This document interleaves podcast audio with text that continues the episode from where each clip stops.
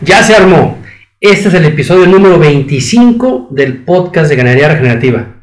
Yo soy Daniel Suárez y te doy la bienvenida a este nuevo episodio, que en esta ocasión el entrevistado fui yo. Eh, me entrevistó Fito Sandoval en un en vivo en Instagram y creo que te va a dar algo de valor. Fito es un consultor, asesor de, básicamente en permacultura, enfocado a la, a la agricultura y obviamente tiene muchos clientes que aún tienen conflicto con la ganadería. Pero como decimos por ahí, hasta la basura se separa. Hay de ganaderías a ganaderías. Y aquí, aquí lo dejamos claro. Disfruta este episodio.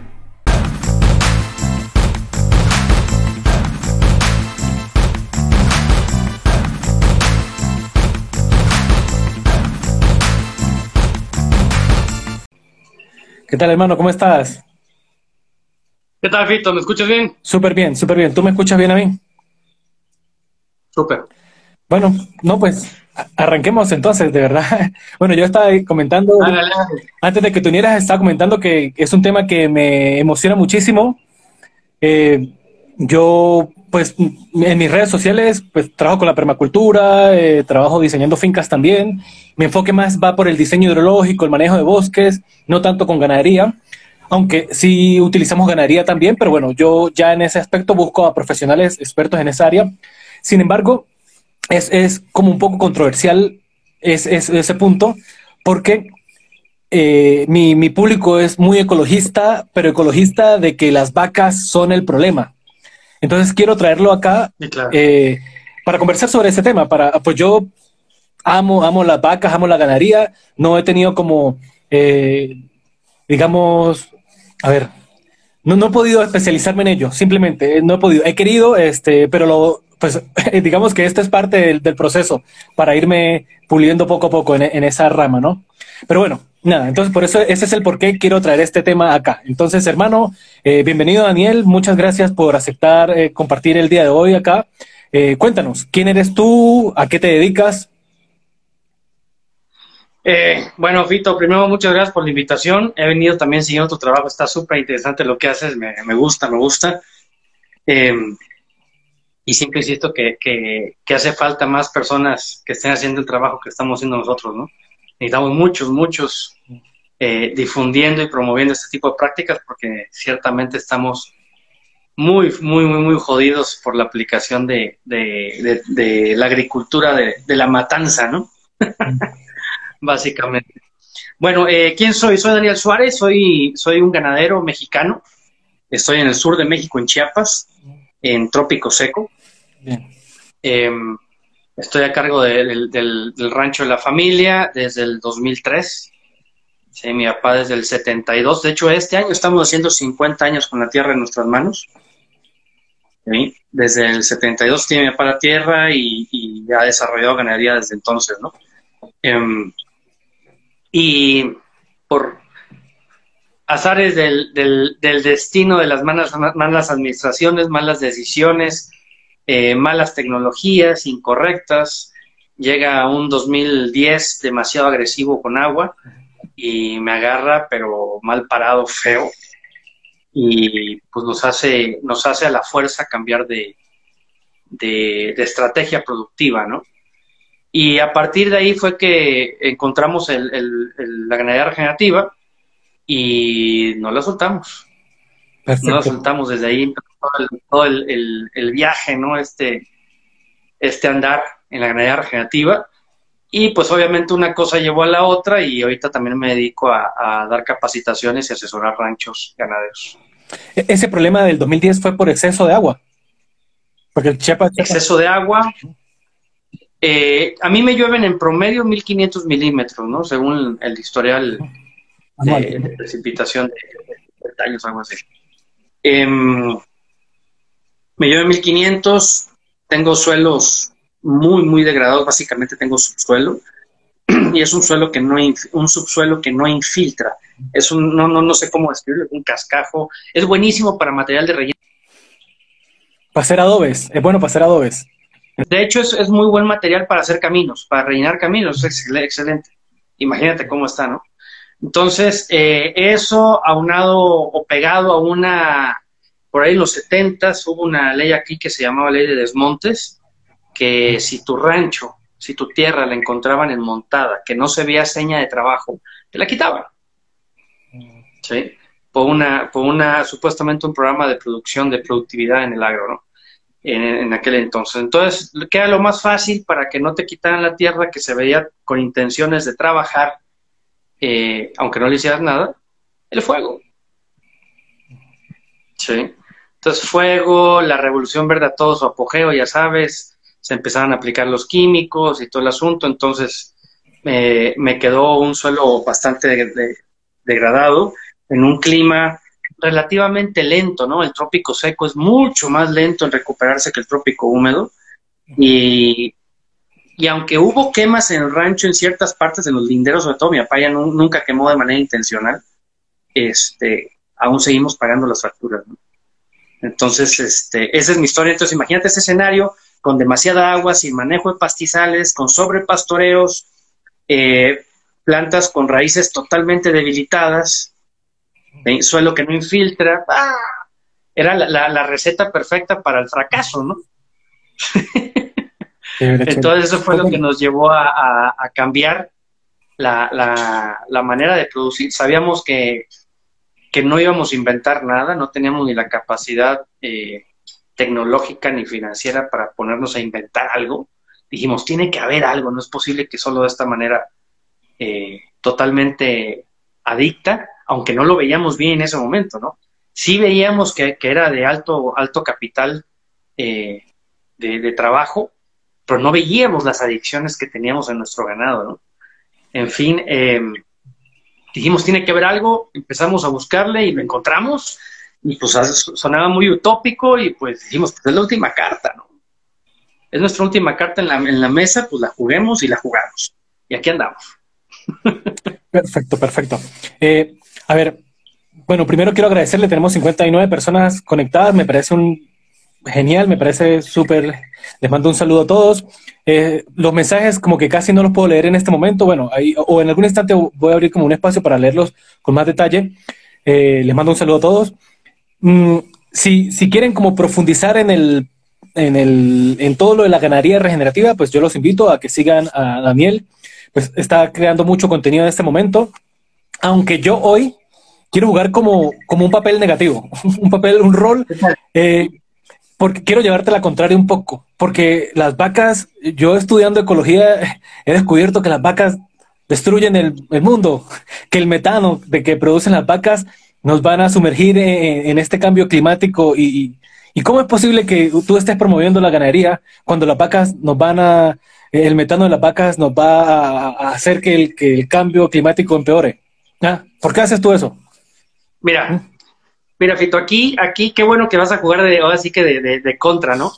Eh, porque es la manera más, más sencilla y, no estar alabando los dos del mismo lado, ¿no? Y, hablando bonito siempre, ¿no? A ver, aquí hay dos cosas, primero, a entender, ¿no? Primero, la vaca en sí, solita, y el metano también, son recursos. Tenemos que entender eso, ¿no? Son recursos llanos y planos, ¿sí? Entonces, ellos no tienen la culpa absolutamente de nada. Simplemente es, algo que está ahí listo. Una pistola, ¿sí? una pistola, un rifle, puede servir, o sea, ahí solito no hace nada. Puede servir para bien o puede servir para mal. Un carro, lo mismo. Sí, son recursos. Entonces, dejemos de echarle la culpa a recursos y tengamos el valor suficiente para asumir nuestra responsabilidad como usuarios de esos recursos. ¿Sí? Pero, Entonces, yo me veo un documental. Yo me veo un documental que se llama Conspiracy y ahí no dice eso. Sí, claro, claro, claro. Todo el mundo tiene la culpa, excepto uno. ¿Por qué? Porque somos la especie inteligente de este planeta, somos los amos y señores y todo el asunto, ¿no? Entonces, ¿cómo el humano va a tener la culpa? Jamás. ¿Sí? Entonces, Primero, primer paso, los recursos, no, ningún recurso puede tener la culpa de algo. El que tiene la culpa es el que lo usa. ¿Cómo lo usa? Por ahí dice en inglés, it's not the cow, it's the how. ¿sí? No es, no es, no es, no es el qué, es el cómo, ¿no? Suena mejor en inglés, obviamente, más bonito y rima y todo el asunto, pero... Sí, rima, sí. ¿Sí? No es el qué, es el cómo lo uses, ¿sí? Eh, teniendo ese primer paso claro, la segunda parte que tenemos que tener clara es que esos dos recursos han estado aquí por millones de años, incluso antes que nosotros, no la vaca en sí, pero sí los herbívoros, de donde viene la vaca, ¿no? Entonces, el herbívoro, el metano, todo eso evolucionó y hay ciclos en los que están ellos inmersos, ¿sí? Y, y están viviendo totalmente bien, sin ningún problema. Pero venimos nosotros con nuestra super tecnología porque salió de aquí adentro, dentro de nuestras dos orejas, y somos el cerebro más desarrollado y bla, bla, bla, y los inteligentes y todo el asunto. Entonces, si viene de nuestra creación, entonces es mejor, ¿cierto? Así es como hemos funcionado. Y lo de la naturaleza nos sirve, ¿sí? Tal vez porque no lo conozcamos, no lo conocemos a detalle cómo funciona, y por eso decimos que no, es, no sirve, incluso que no existe. hace, hace unos días veía una noticia de que, mira que, que, somos brillantes. El humano es un ser en serio que brillante. Hicimos una estructura metálica, hicimos, digo, como humano, ¿no? Hicieron, le demos crédito a los que lo hicieron, desarrollaron, inventaron una estructura metálica alta y muy bonita, que mira qué hace, Fito. Agarra el carbono del aire y lo fija en el suelo, cabrón. Wow. ¿Eh? ¿Inventamos un árbol o inventamos la vaca? Una chinga planta. Inventamos una planta. Y me, qué, qué increíbles somos, ¿no? ¿Hasta dónde llega nuestra soberbia? ¿Sí? ¿Por qué no? Imagínate cuánto dinero se aventaron desarrollando ese proyecto. Claro, años de investigación, viendo cómo podían sintetizar. Prototipos, validaciones, ¡ah! Tesis, tesis. Sí, claro. Si eso lo hubieran invertido, imagínate, en difusión y aplicación de lo que hoy ya sabemos. Uf. Claro, hubiésemos tenido resultados. Directo sobre tu pregunta, tenemos esos dos, dos factores, ¿no? Los recursos no tienen la culpa. Y dos, esos recursos a los que estamos echando la culpa están inmersos en ciclos que vienen evolucionando por millones de años. Si nosotros logramos entender esos ciclos, cómo funcionan, cómo están integrados, cuáles son, digo, llegar a conocer todos los factores o jugadores que están dentro de esos ciclos está muy complicado, ¿estás de acuerdo? Porque lo que sabemos hoy de la naturaleza es mínimo, ¿no? Pero tener la soberbia suficiente de que, de decir, hey, eso funciona y funciona bien. ¿Cómo quepo yo ahí adentro? ¿Cómo quepo yo en ese ciclo para lograr eh, cosechar para mis intereses sin seguir jodiendo lo que ya he jodido y regenerarlo incluso? Esa es la clave. Ajá, pero usted sigue promoviendo el uso de vacas cuando se necesita. Eh, se necesitan hectáreas y hectáreas de soya para alimentar las vacas cuando muchos millones de animales se hubiesen podido, perdón, muchos humanos se hubiesen podido alimentar con esa soya. ¿Usted está promoviendo eso también entonces? Con el, con el promoviendo pues... ¿ah? Como dicen por acá, como dicen por acá, hasta en los perros hay razas y hasta la basura se separa. ¿Sí? Lo que se promueve es la ganadería pastoril, la ganadería que consume soya, maíz y todo eso, ese tipo de cosas, toda esa, y que desarrolla, vaya, que va ligada a toda una agricultura totalmente depredadora de suelos, es una ganadería que tiene los animales en corrales, con pisos de concreto, totalmente prostituido para todos lados, que lo único que produce es estrés en los animales alimentos de mala calidad, tanto la carne como la leche que se produce ahí no es de óptima calidad para nosotros. Que nos la comemos es otra cosa, pero no es de óptima calidad. Y produce una cantidad de mierda y meados que da miedo. Eso ah, te, afecta mantos acuíferos, eh, se van al aire también muchísimos compuestos, gases de, de básicamente nitrógeno, azufre y de carbono, que entran a este, a, que, que son a final de cuentas eh, gases de efecto invernadero. Y tenemos entonces problemas por todos lados. Animales enfermos que tenemos que estarles metiendo antibióticos a lo bestia Y ese antibiótico, a final de cuentas, en dosis bien chiquitas, nos terminamos comiendo en la carne y en la leche. Entonces, ¿qué es lo que promueves tú? Ganadería pastoril. Poner a la vaca de nuevo en donde ella, a donde ella pertenece. En contacto con el suelo, en contacto con la hierba, con el sol, que le llueva encima a la vaca, hombre. Que le llueva encima, que le pegue el sol, que la molesten las moscas. Si logramos eh, poner a la vaca en donde ella debe estar, ¿sí? Que, la mierda salga del ano de la vaca y caiga en suelo. Eso es fabuloso, Fito. Eso es fabuloso. Lograr que toda la mierda de todas las vacas del mundo salga del ano y directo al suelo sería una cosa formidable. ¿Sí? ¿Y cómo es bueno para mí y para la naturaleza? La mierda, a final de cuentas, la vaca es una recicladora de, nutrientes, ¿no?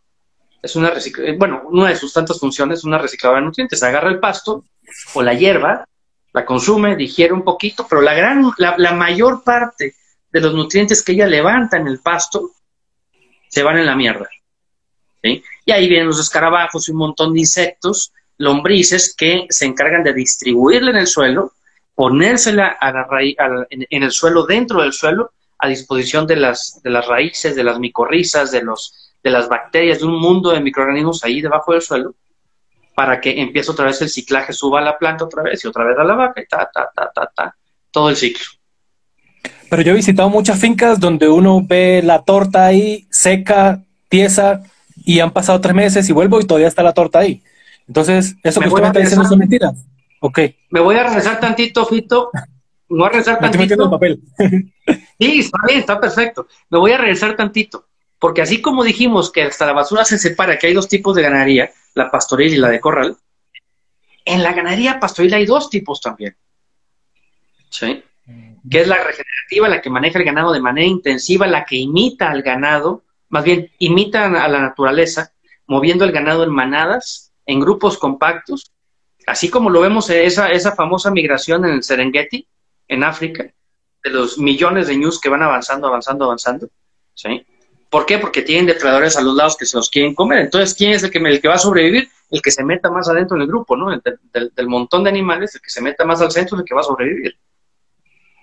¿Qué tienes que tener para lograr estar adentro? Mucha fuerza, mucha determinación, velocidad, coraje, en fin, un mundo de cosas, ¿no? Entonces esta ganadería que imita la naturaleza y está la ganadería pastoril, que yo le digo abandonativa o turística, en donde la vaca simplemente la sueltas, hay que ande comiendo lo que quiera, ella decide qué comer, dónde comer, cómo comerlo y cuándo comerlo. Y eso es súper dañino, Fito. Esa es la ganadería que yo tenía antes. Yo estaba en un, en un inter de, pastoreo turístico con establo. ¿Sí? Así estaba yo, estaba totalmente más perdido, hermano, no tienes idea. ¿Sí? Entonces, eh, esa es la ganadería que, que, no queremos. No queremos ni la, ni la de corral, ni la pastoril turística o abandonativa, ¿no?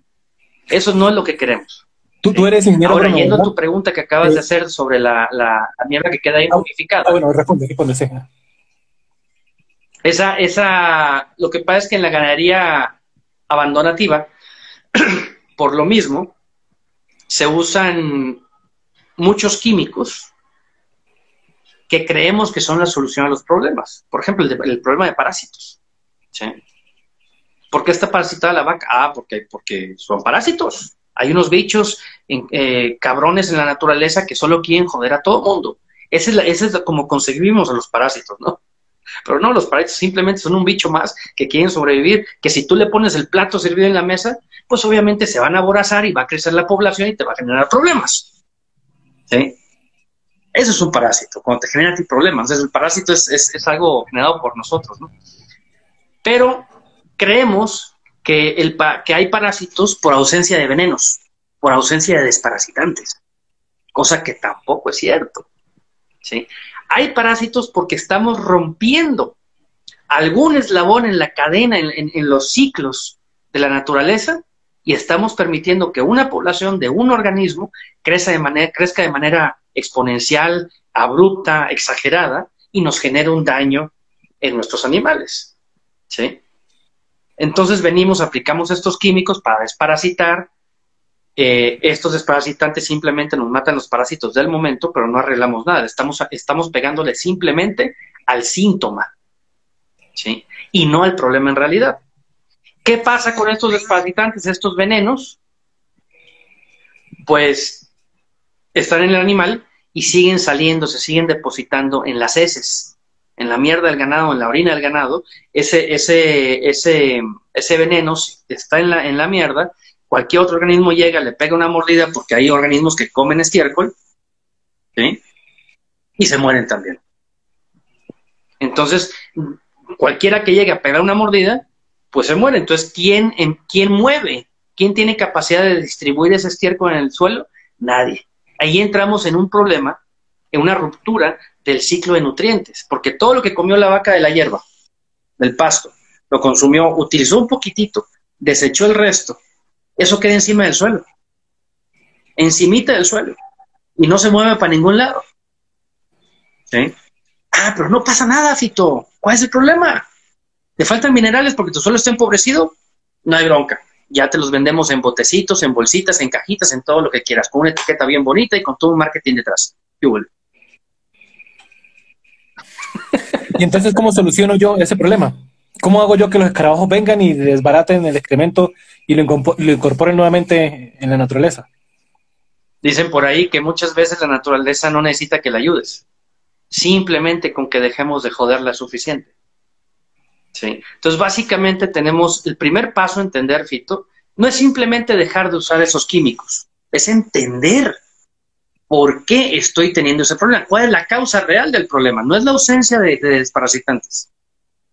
Si yo tengo un problema de garrapatas, un problema de, parásitos internos en el ganado, no es porque no haya, no haya aplicado bien el garrapaticida o porque no haya aplicado en tiempo y forma el desparasitante interno.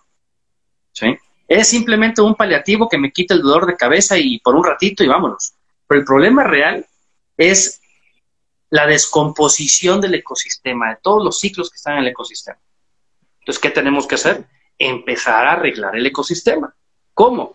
Con la bendita vaca. Moviéndola diferente a como la movemos, a la, estamos, como la estamos moviendo ahorita. En vez de dejar que ella escoja dónde, qué, cuándo y cómo comer, nosotros le vamos a decir, hey, hijita, tú vas a comer aquí, vas a comer esto durante este tiempo. Y nos vamos a mover, mira, allá hay otro taco fresco. Ese plato está recién hechecito, está calientito, está echando un mito todavía. Y vamos a dejar este plato sucio, sucio, entre comillas, lo vamos a dejar descansar. Que se reponga, que se vuelva a preparar ahí la comida. Y te vas, y te vas. Y en ese descanso, Fito, es cuando sucede la magia. Bueno, en la ocupación también sucede la magia, porque la vaca come parejo, eh, todas las especies deja de seleccionar, y si selecciona algunas, al menos las que no se come, las pisotea pero pone la cancha pareja a todas, para que todas las especies de plantas que están en ese potrero arranquen su rebrote de manera inmediata y pareja. Y así que vive el más, el más fuerte, el más adaptado, ¿no? Y ahí empieza la, la, magia de la, de la, fotosíntesis, del bombeo de, de, carbono de la atmósfera hacia el suelo a través de la fotosíntesis, empiezan a llegar un montón de microorganismos, porque además depositaste un montón de estiércol en un pedacitito de terreno. Entonces hay un mundo de, de, comida para un mundo de, micro, de, organismos, de meso y, y, y, micros, para meter, para, para alimentarse ahí. Entonces ahora sí que se hace un Sodoma y Gomorra a lo lindo, ¿no? Sí, es una fiestota ah, ahí, pero buenísima. Tú dices que en un pequeño espacio, pero aquí, al menos en Colombia, yo he visto que se enseña es a, tener una vaca por hectárea, más o menos. Entonces, ¿cómo yo sé que voy a meter? O sea, no entiendo eso. Bueno, sí lo entiendo, pero es algo que no lo entiendo. Aquí hay dos conceptos a tener claros. ¿sí? Lo que tú mencionaste, eso de una vaca por hectárea, es carga animal. ¿sí? ¿Qué significa carga animal? Es cuántas vacas puedes alimentar en tu tierra sin traer nada de fuera por hectárea por año. ¿Ok? Y otro concepto diferente es la, presión de pastoreo o la densidad de pastoreo. Hay quienes le llaman también carga instantánea. Es cuántas vacas pongo en un, un espacio determinado en un momento indefinido. O sea, yo lo veo así todos hemos, nos hemos subido un carro, creo. Si tenemos un, teléfono y estamos aquí viendo en Instagram, es muy probable que se hayan trepado en un carro en algún momento, ¿no? Entonces, en el, carro tenemos dos, dos, datos. Uno, la velocidad a la que se desplaza el carro. Y dos, eh, las revoluciones por minuto, la, velocidad del motor. ¿sí? Entonces, veamos la capacidad de carga como la velocidad del carro, la velocidad que puede alcanzar el carro, ¿ok? Y la presión de pastoreo, la densidad de pastoreo o carga instantánea son las revoluciones por minuto que le das al motor. Tú puedes irte en primera. y con el motor a, no sé, a 4.000, 5.000 revoluciones por minuto es súper fuerte. Entonces son dos cosas diferentes. Y la clave está del pastoreo de la ganadería regenerativa está en aumentar no la capacidad de carga, porque eso, eso te lo define tu ecosistema, eso tú ahí no le mueves nada. Eh, la clave está en modificar la densidad de pastoreo. El pastoreo turístico son muy poquitas vacas en mucha área, por mucho tiempo, porque de aquí a que se acabe en ese forraje que está en esa pequeña, en esa área determinada, pasa mucho tiempo. Estamos hablando de 50 vacas eh, por hectárea. Digamos, si tú pones 10 eh, vacas en 5 hectáreas, es muy poquito ganado. Es muy, mucha área en realidad. Va a tardar 5, 6, 10 días, depende de la cantidad de forraje, en acabárselo. ¿sí? En cambio, si esas mismas 50 eh, vacas las ponemos en un pedacito de, de 25 por 25 metros, ahí empieza la magia. Ahí es donde empieza la magia. Porque nos acabamos ese pedacito de terreno de forraje rapidísimo. Todas caminaron, todas cagaron, todas miaron, todas comieron. Vámonos, otro pedacito. Y siguen haciendo el trabajo, y otro pedacito, y otro pedacito. Es como si trajéramos un, depredador detrás de ellas, ¿sí?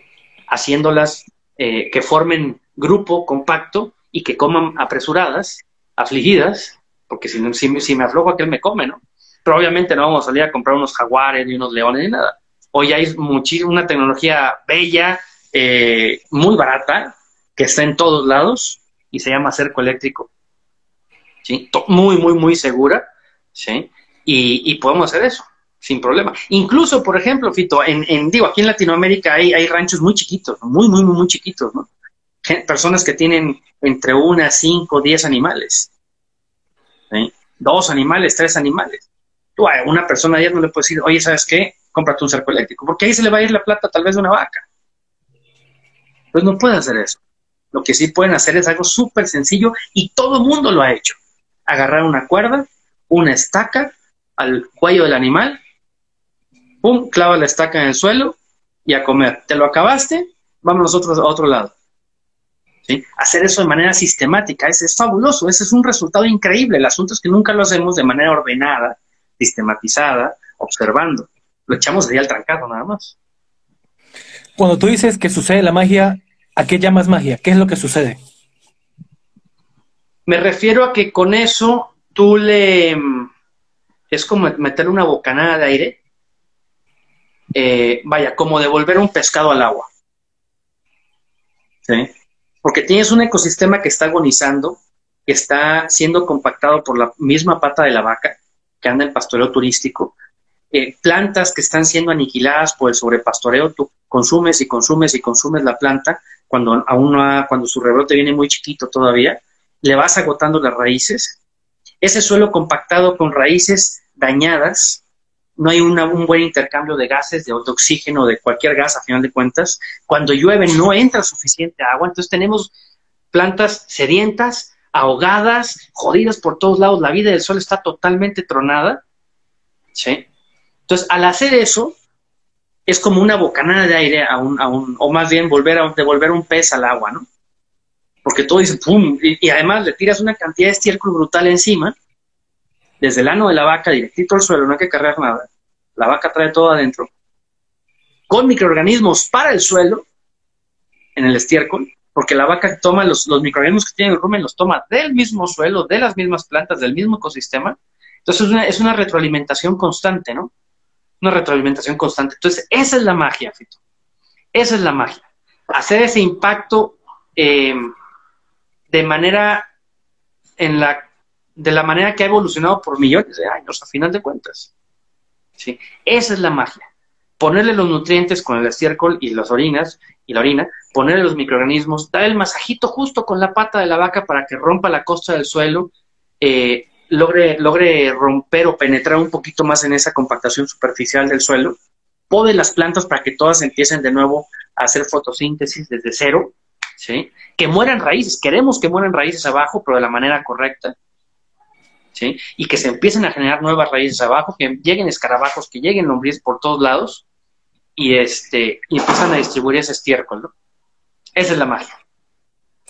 Excelente.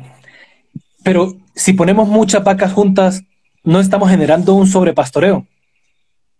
No, porque el sobrepastoreo no es un asunto, no es un, no, no es qué tan a fondo comas la planta, sino qué tan frecuente consumas esa planta. Si tú una planta no le das chance de que pase suficiente tiempo para que llene sus reservas en raíz, haga su llamada de crecimiento y empiece empiece la floración, eso es sobrepastoreo. Si tú la consumes antes de tiempo, ¿no? Eso es sobrepastoreo. Comer hasta abajo, eso no es sobrepastoreo, es simplemente un pastoreo agresivo, un pastoreo a fondo, un pastoreo total. ¿sí? y, es, y, las plantas evolucionaron con eso. Las plantas de, la pradera, las pratenses, como les llamó Guasán, André Guasán en Francia, las, pratenses son las que tienen capacidad de rebrote. Ellas están hechas para, para, para ser podadas hasta abajo y emitir un rebrote vigoroso, ¿no? Chévere. Sabes que he estado viendo una conferencia tuya por ahí en YouTube y me gustó mucho algo que, dijiste y, es, yo, tenía como ganas de preguntártelo y ahí lo respondiste, ¿no? Que era, porque uno dice, pero ajá, ¿qué tipo de agricultura hace Daniel? O sea, yo he crecido y he estudiado pues eh, el manejo holístico. He estudiado un poco de Guasán, pero como que me llegó más publicidad del manejo holístico y, me fui más por esa rama. Pero tú decías pues que, que al final como que habías tenido como discusiones acaloradas sobre ese tema y eso. Me gustaría saber un poquito de eso. O sea, que, que entonces, ¿qué haces tú? Tú no haces Bozán, tú no haces manejo holístico, tú no haces PRI, ¿qué? Yo hago de todo. ¿Qué haces tú? Yo hago de todo. Mira, me encontré en algún momento eh, con la, con la camiseta puesta del PRB, por ejemplo, eh, yo era PRVista de hueso colorado, como decimos acá, ¿no? Eh,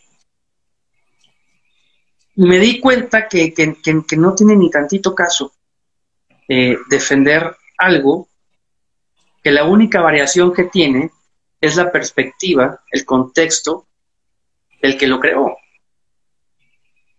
¿Sí? Yo invito a la gente, una, a que no lean un solo autor. Eso es mortal. No deben leer un solo autor, no deben escuchar a una sola persona, no deben visitar una sola finca. ¿Sí? Deben ver muchas cosas, entrar con la mente abierta y agarrar todo, todo. No les voy a decir que, que agarren lo que les sirva. No, agarren todo y guárdenlo en su cajita de herramientas. Ahí ténganlo guardado, en algún momento les podrá servir, en algún momento.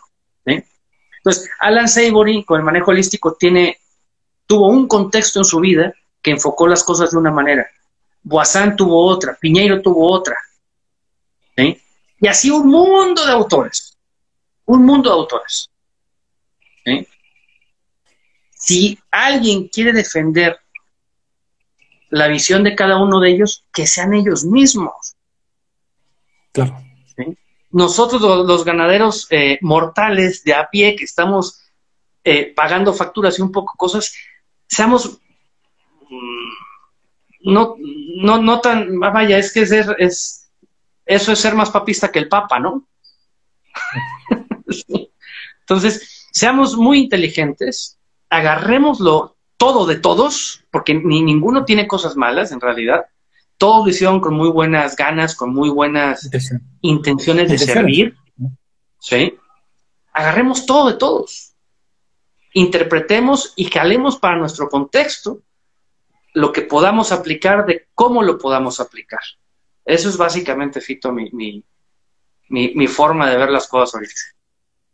Súper, hermano, pues yo, yo siento que ya no tengo ganas, no, no tengo como eh, forma de llevarte la contraria porque, porque, sí, o sea, si la vaca me está ayudando y me está demostrando que, que la vaca me va a ayudar a, a mejorar el ciclo de los nutrientes, a retener agua, eh, va, me va a ayudar a almacenar carbono y todo eso, pues en efecto, sí, las vacas pues pueden ayudar, ayudarnos muchísimo. De hecho, pues yo le recomiendo a la gente que hace agricultura eh, orgánica, que, que, están más enfocados en la parte de la agricultura, que tengan al menos una vaca por el potencial del excremento de la vaca. Que, o sea, yo tendría ah. una vaca solo por el simple hecho del excremento, que es que es, es, o sea, tiene tanta magia, tanta microbiología allí, que, que es pues muy poderoso, ¿no? Entonces. Mira, Pito, por ejemplo, en ese, en ese, quiero hacer una analogía aquí, ¿no? O un ejemplo. Este, mucha gente se ha confundido, por ejemplo, la composta, ha confundido la composta como fuente de nutrientes, pero una, una composta en realidad es una fuente de vida de microorganismos, ¿no? Eh, no sé qué sea más fácil, obviamente yo como ganadero lo veo más fácil, tener una vaca, porque la vaca adentro de ella tiene una composta. Es una cama de reproducción de microorganismos que le cosechas diario, que no te tienes que preocupar de ir a taparla por si llueve. sí. Entonces ahí tiene un mundo de microorganismos que va a depender de qué la alimentes, cómo le estés alimentando, va a ser la calidad de lo que te va a entregar por atrás. ¿Sí? Entonces, sí, los que hacen agricultura eh, en cualquier escala tienen que meterle mano a, la mierda de vaca y a la buena mierda de vaca, ¿no? Excelente. Yo tengo alguna pregunta que te quisiera hacer, pero primero me gustaría como revisar aquí las preguntas que han hecho las personas y eso como para, bueno, están aquí viéndonos, ¿no? Hay que darles dale, dale, dice, así como pasa, dice H. Pérez Mora, así como pasa con los COP, los monocultivos industriales de soya, aguacate, etcétera, el problema es la industrialización, industrialización extensiva de un solo cultivo. Así es. Vamos a ver qué, más. Saludos desde Venezuela, el Zulia. Saludos. Buenas tardes, excelente tema. Vamos a ver. Daniel, te amo. Por ahí dicen. este, ya, ya, que se me. Ahí van recorriendo se corta la señal, bueno, sí, disculpen, a veces, pues, seguramente tú estás igual que yo, en una finca por allá, en una zona rural también, a veces, este, que se vaya la señal es como claro, normal. Claro, pues. claro. Ahí están, bueno, no, no, estoy viendo, pues no sé, no, no veo tantas preguntas, veo que están uniendo, saludando y eso.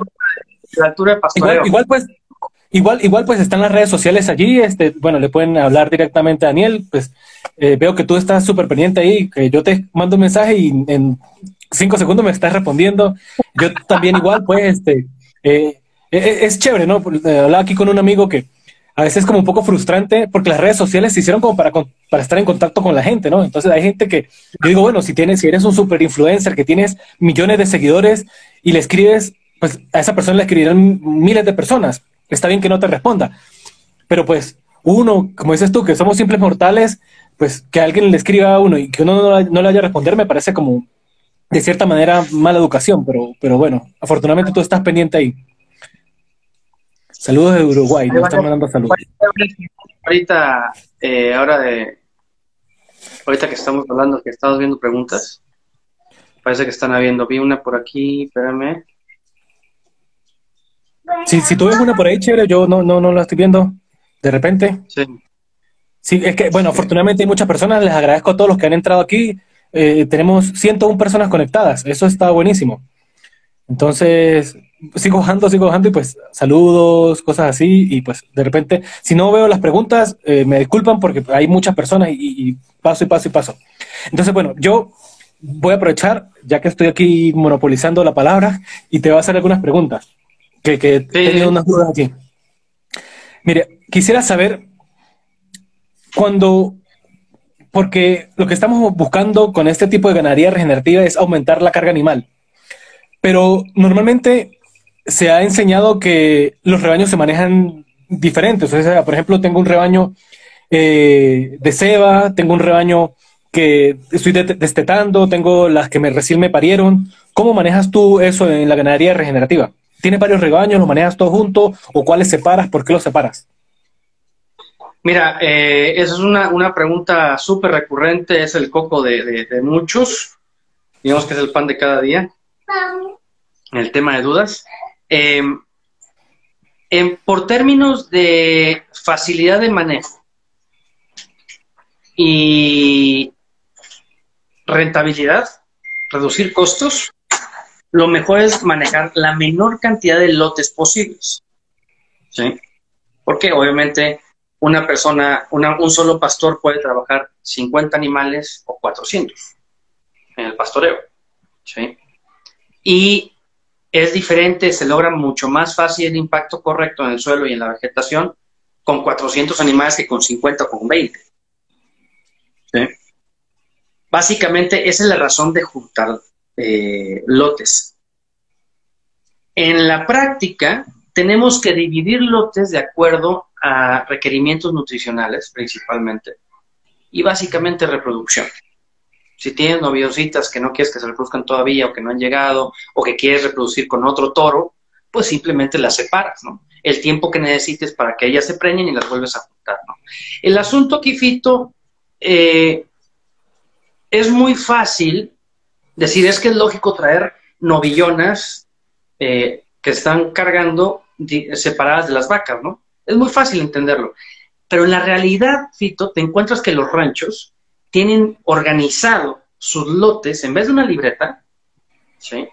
Y llevar la información en una libreta o en un software de computadora, tienen organizados sus lotes en potrero. Por ejemplo, vacas preñadas, vacas vacías, vacas en, con toro, eh, novillonas de una raza, novillonas de otra raza, becerros, ta, ta, ta, y empieza a hacer una serie de, divisiones totalmente absurdas, ¿sí? Totalmente absurdas. He encontrado ranchos con dos elotes. Con dos elotes que dice, oye, ¿y esto por qué no juntas acá y por qué no juntas aquí? O sea, ¿por qué, por ejemplo? ¿Por qué no traer las vacas que están preñadas, secas, traerlas junto con las vacas que están con toro? ¿qué va a pasar? No pasa nada. El toro no se va a entretener, no se va a distraer con las vacas preñadas. ¿Sí? No pasa nada. A menos que estés suplementando de alguna manera muy específica las vacas, cualquiera de los dos lotes, pues ahí sí separos para que, para que tu inversión en ese suplemento pues sea, sea más eficiente, ¿no? Pero fuera de eso, no tiene caso. Chévere. Si yo tengo de repente un rebaño pequeño de vacas, tengo 10, pero también tengo 10 chivos y un caballo y un burro dentro de mi unidad productiva, ¿yo los puedo juntar también eh, en, un rebaño o tengo que mantenerlos separados?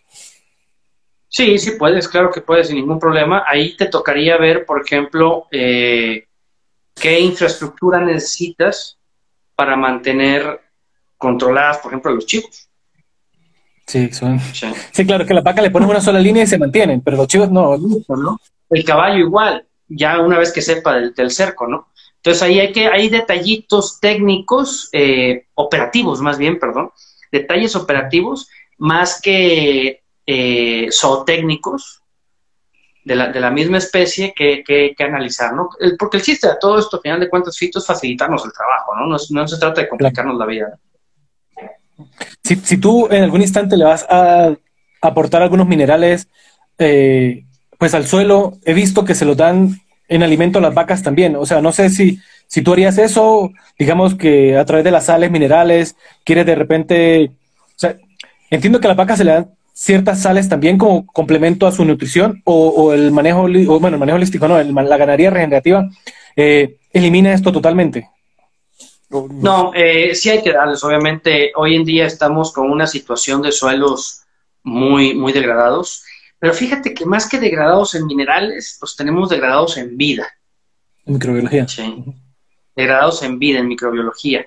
Eh, hay que revivirlos nada más y esa, y esa química va a empezar a salir de nuevo hacia las plantas y hacia las vacas, ¿no? Pero, y, y por otro lado, hemos, hemos aumentado el requerimiento nutricional de nuestras vacas por aquella persecución de la máxima productividad por animal, ¿no? Entonces tenemos vacas con un requerimiento brutal y un, suelo muerto que apenas ofrece, pues obviamente tenemos un hueco ahí eh, en el medio de esos dos que tenemos que llenar de alguna manera, ¿no? Entonces, en el Inter, en el Inter que arreglamos eso, sí tenemos que meterle mano a los minerales, sí hay ranchos que, hay, que han cancelado totalmente el uso de minerales, unos por costo, eh, por ejemplo, eh, Dutra, Juan Dutra, que acabo de estar con él en, Veracruz. Él, a él le sale un ojo de la cara a mover cualquier cosa a su rancho que está ahí metido, quién sabe dónde, en Uruguay. Eh, hizo una prueba quitándole la sal mineral a las vacas y la caída en su productividad fue mínima. Su caída en productividad era mucho menor que lo que él gastaba en minerales para tener un, índice de pereñas alto. Le digo, pues vámonos, me ahorro los minerales, pierdo ese poquito de becerros y no pasa nada. A final de cuentas, la balanza de, en el bolsillo salió positiva. Ok, me parece maravillosa la respuesta. Aquí Sebastián Morales Godoy nos pregunta, ¿cuáles deberían ser las alternativas para los productores ovinos? Es exactamente lo mismo, Sebastián Morales Godoy dice. El ovino es, es, un herbívoro, a final de cuentas. Sí. El mismo manejo. Sí, yo lo que he visto es que simplemente se cambia es, el cerco eléctrico. que, se llama como con una malla eléctrica que con, un hilo. Bueno, ¿qué piensas sobre la cosecha de agua? Eh, yo trabajo con un diseño, eh, con un sistema, ah, perdón, que aquí le estaba respondiendo a la gente que, que están preguntando este, sobre el diseño hidrológico, ¿no? Entonces, yo trabajo mucho con diseño hidrológico Keyline eh, y me parece una herramienta maravillosa como para a mí me gusta mucho una frase de, de Jomans, que es el que creó este diseño hidrológico, y él dice que quizás la única cerca buena de la finca es la perimetral. De resto, posiblemente las otras cercas no están bien ubicadas. Eh, y, este diseño hidrológico me ayuda muchísimo a ordenar una finca. O sea, por ejemplo, si yo de repente compré una finca y, bueno, quiero darle un diseño, eh, este, uno diseña la finca en función del agua. Entonces, de repente hay área de escorrentía, área de captación, área de infiltración, área de almacenamiento, porque hay lugares donde son muy secos, entonces hay que construir bordos, lagunas, embalses. La vía funciona como infraestructura de agua también, porque una vía está compactada, no tiene infiltración y, el agua se va a mover hacia algún lado, entonces hay que moverla. Eh, bueno, entendiendo todo esto, este diseño hidrológico, que bueno, ahí en mi Instagram, en mi Instagram tengo algunos posts eh, relacionados al diseño hidrológico, me van a ayudar a ordenar la finca. Y, en base a este orden que ya me dé el agua, pues eh, a partir de allí ubico los potreros también. Entonces e, es, maravilloso. Para mí, eh, la ganadería regenerativa, bueno, digamos que el mismo diseño hidrológico es parte de la ganadería regenerativa, porque al final son un montón de herramientas que tú utilizas para lograr tus objetivos. Yo lo veo así. Yo lo veo así. Todos los proyectos, incluso hasta las ciudades, deberían estar montados sobre diseños hidrológicos en línea clave. Sí, sí, sí. Sí, claro, es que una... Si es que una ciudad está basada en el drenaje, o sea, cayó agua, saquémosla cuanto antes. No hay agua, porque hay sequía. ¿Qué hacemos ahora? Si el agua que cayó, o sea, digamos, hay veces, hay momentos donde hay sequía, pero como todo está diseñado para el drenaje, para que el agua se vaya lo más rápido posible, estamos en momento de sequía. Mágicamente cayó un agua, un aguacero, y, y, nos, y corrimos el agua. Entonces, como nosotros deberíamos de diseñar es almacenar agua, retener agua, porque a veces ahorita con estos cambios climáticos también, o sea, por ejemplo, el año pasado aquí en Colombia y en esta zona, este, en este paralelo, pues, hubo mucha humedad, o sea, llovió todo el año. Excelente, nos parece genial, no hubo ningún fenómeno como fuerte que, que nos afectara, pero hay años, entonces, o sea, el año, lo que, que haya un año muy húmedo implica que van a haber años muy secos también. Entonces, tenemos que prepararnos para eso y el diseño hidrológico, hay, pues, ah, eh, Geomans y en México Eugenio Gras escribió un libro muy bueno que se llama Cosecha de Agua y Tierra, es un libro excelente, les recomiendo que se lo lean, pues, eh, ahí pues no sé, eh, yo me imagino tú tendrás contacto con Raquel, que, es la que tiene los libros y eso, bueno, ahí le escribirán a, Daniel. Un grito, los canalizo con Raquel. Bueno, hermano, no, pues yo no quisiera quitarte más tiempo. Me parece, bueno, de, verdad quisiera seguir hablando, pero me parece que está bien por ahora. E igual, pues ya saben, la gente puede ir a, tu, a, tus redes también y ver muchísima información valiosa que está en, tu canal de YouTube, en tu Instagram también. También tienes un, grupo de Telegram, ¿no? Que, veo que subes eh, con frecuencia allí información. Entonces. Sí, hay un canal de este, Telegram que estoy constantemente compartiendo de todo y, y ese grupo de Telegram tiene la habilitada la discusión de los temas, ¿no? Entonces está, está muy bueno también. ¿Cómo, cómo, cómo entró el tu grupo de Telegram? En el grupo de Telegram lo encuentran como Ganadería Regenerativa DSC, de Daniel Suárez Castillo. Ganadería ah, Regenerativa DSC. Escribo ahí en el buscador de Telegram, inmediatamente me va a aparecer eh, tu logo, ¿no? Que es el escarabajo. Y... El escarabajito, este escarabajo. Ah, ese mismo, ¿ah? Eh, ¿Tú tienes algún taller próximamente? Tengo ahorita uno que es presencial y va a ser transmitido en línea también eh, la siguiente semana del 17 al 19. Bueno, en línea va a ser 17 y 18 nada más. El presencial va a ser 17 y 19 porque nos vamos a ir a campo. Eh, va a ser en San Juan del Río, Querétaro, aquí en México. Y pues tengo el, curso, el, el, ABCD también, este es el mismo que voy a dar ahorita en San Juan. El ABCD lo tengo ya grabado en línea para que cualquiera que quiere empezar a capacitarse, eh, pues puede agarrarlo ya desde ahorita y a su propio ritmo. ¿Cómo, cómo tomo ese curso? ¿Me suscribo a través de la página web o algo así? En la página web ganaderarecreativa.com, ahí está la imagen del curso, le dan clic, se meten, lo compran y vámonos. De volada lo agarran. Perfecto. Perfecto. Entonces, bueno, no te quito más tiempo. Muchísimas gracias. Eh, yo creo que más adelante, en un par de meses por ahí, seguramente volveremos a conversar, a ver qué tal, que realmente tu contenido me, gusta muchísimo y, quisiera saber muchas cosas también. Entonces, nada, un fuerte abrazo y gracias por tu tiempo. Gracias, Fito, y pues gracias a todos los que, los que estuvieron en línea. Eh, vi por ahí que había algunas preguntas que ahorita se perdieron por la reconexión, o al menos a mí se me perdieron. Este, pero escríbanmelas a, a, mi Instagram, ahí por mensaje directo si gustan. Em, y con gusto los, los, los, atiendo, les, les, soluciono las respuestas. Em, repito, me pueden encontrar aquí en Instagram, en Facebook, en Telegram, en la página web ganaderaregenerativa.com, en YouTube, en TikTok y en Twitter. Así que hay para entretenerse. Por cualquier lado me pueden encontrar. Y en WhatsApp, obviamente. Listo, hermano, pues un abrazo y que esté muy bien. Hasta luego. Hasta luego.